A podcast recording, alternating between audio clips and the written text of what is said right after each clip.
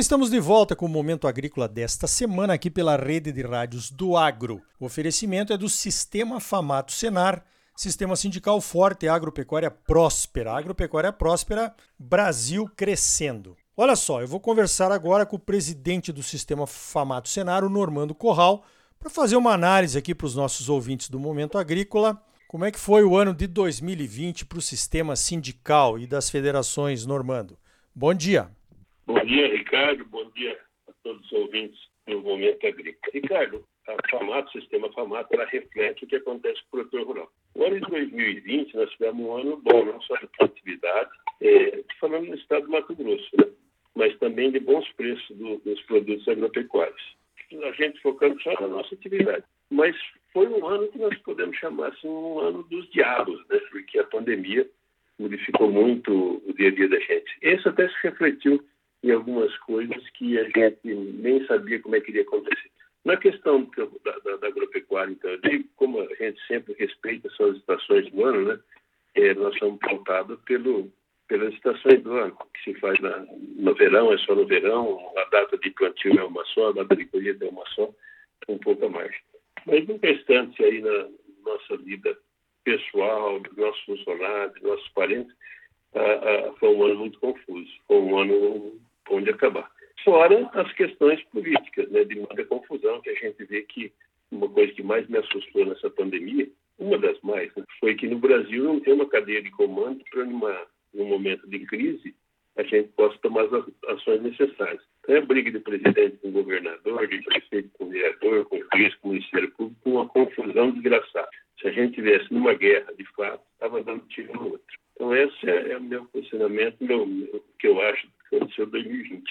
É, realmente, né? O ano de 2020 mostrou as fragilidades da política brasileira, porque realmente você matou a charada. Não tem um, um comando, né? Supremo tirando força do executivo, querendo legislar. Isso que está acontecendo com as vacinas agora, então. Tem vários exemplos aí. Eu acho que essa questão da cadeia de comando resume muito bem todas essas mazelas que estão acontecendo por conta da Covid, o que aconteceram por conta da Covid em 2020. Agora também foi um ano de aprendizado, né, Normando? O que, que você diria que o sistema sindical pôde aprender com essa pandemia e esse ano de 2020? Sim, para tudo a gente tira, tira uma lição. É, no começo, principalmente no braço de grande atuação do sistema FAMAT, que é o Senar, o grande foco do Senar são os cursos que ele ministra durante o ano todo. No início da pandemia, com as restrições que, é, nós tivemos que adotar algumas medidas de emergência. Os instrutores não conseguiriam, os cursos não foram realizados, até mesmo em algumas cidades estava restrito, o hotel estava fechado, não tinha como, como transitar. E muitos dos sindicatos também não queriam nenhuma aglomeração, nem que viessem de fora. Então, nós levamos quase uns 60 dias desse jeito. Depois, gradativamente, começou a abrir, mas foi um ano em que nós não conseguimos fazer o que sempre fizemos, que é, é qualificação de, de, de trabalhadores mas conseguimos fazer bastante. Principalmente o que acabou acontecendo é o ensino à distância, que era uma realidade, mas ele vai se tornar uma realidade muito maior. Nós podemos fazer muita coisa se a gente tiver sinal de internet suficiente, a gente pode fazer muita coisa à distância. A gente tem o nosso centro de os NAC, Núcleo Avançado de Capacitação, onde a gente provém de internet, equipamentos e, e locais adequados para que a gente possa fazer o ensino, a gente pode ministrar aulas de, de, da capital mesmo a todo o interior. Então, isso é uma coisa que foi acontecendo até porque pressionado pela necessidade, né? já que a gente não podia ter o deslocamento que tinha. Reuniões com produtores rurais, as reuniões que, a gente faz com, a, com os presidentes do sindicato nas dez regiões do estado do Mato Grosso, nós fizemos só a primeira, em março, e aí depois já veio a pandemia, com as restrições que tiveram, nós paramos isso aí e voltamos a fazer algumas reuniões agora mais no fim do ano. Mas é, é, é todo, todo ano de 2020, tudo que a gente faz, tudo que aprendeu é sobre a resto dessa pandemia, que tem mudado muito ao redor, ao redor do mundo todo a forma de comportamento das pessoas em reação. Para nós no Brasil foi bastante confuso. Para mim, pessoalmente, foi bem confuso, porque eu acabei contraindo o Covid, como você sabe, no final do ano, fiquei 38 dias internado. Então é uma doença que não pode se brincar com ela, não. Para alguns não faz nada, para outros faz muito. Eu sempre digo que eu fui né, negligente até nos primeiros cuidados de prevenção, mas serve de lição para estar falando para os outros. Cuidem-se, que é necessário. Ela matou muita gente no, no mundo todo, em torno de 1 milhão e 700 mil pessoas. Não é o que você perguntou, Ricardo, mas eu tive a curiosidade de ver o seguinte: na década de 80, 90, a grande peste que aconteceu foi com a AIDS, né? Uma doença que matou muita gente. Eu fui ver como é que estava isso aí. A AIDS também é, é, transmitida por um vírus. E no ano 2018, no último ano aí que eu consegui os dados, morreu 600 mil pessoas de, de AIDS ainda no mundo. Mas no ano 2020, por causa do coronavírus, morreu 1 milhão e 700 mil pessoas. Então, tem que prestar atenção nessa doença e vamos rezar para que a vacina tenha sua eficácia e consiga vacinar todos. É, com certeza muito preocupante, até porque agora no final do ano os casos começaram a crescer pelo mundo afora, né? Parece que tem uma variante do vírus aí que está preocupando também, mas as vacinas estão chegando, então a esperança realmente é essa que a vida em 2021 possa voltar ao normal, pelo menos ao novo normal. Falando nisso, Normando, como é que você projeta o ano de 2021 aí para o agro e para a representação sindical? É, 2021 nós vamos ter alguns problemas, mais causados pelo clima, certo? Quanto à pandemia, as coisas vão se resolvendo, isso tudo, nós não sabemos como é que vai ficar é, o consumo dos produtos que nós, nós temos aqui na agropecuária.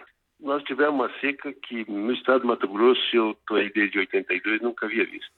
Então nós vimos um comprometimento aí nos primeiros plantios de, de soja, replantio, atraso no plantio que compromete o, o, a janela ótima para o plantio de milho.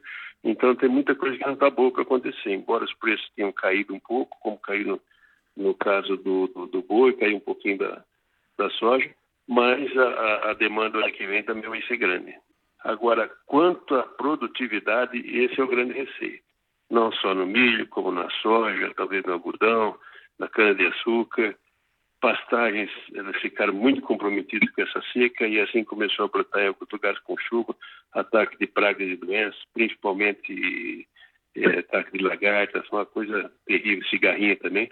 Então não tem um ano bom quanto a clima e eu tenho muito receio quanto à produtividade do que nós fazemos. É, nós estamos todos aguardando o início da colheita aí no caso da soja também e, e o plantio do milho para ver como vai ficar, né? Aliás, o IMEA fez uma retrospectiva falando sobre isso a semana passada, que é objeto também de dois blocos aqui do programa desta semana, colocando alguns números importantes aí para a gente se orientar, né? Ainda quem ainda tem soja para vender, milho e, e, tomar boas decisões aí em 2021. Né? O importante agora realmente é ver que impacto essa seca vai ter nas produtividades, tanto da agricultura quanto da pecuária. Agora, falando um pouquinho de política, Normando, como é que você está vendo os principais desafios para os, para os produtores na questão política em 2021? Eu volto a dizer que a gente tem que fazer sempre a lição que a gente não tem feito de casa.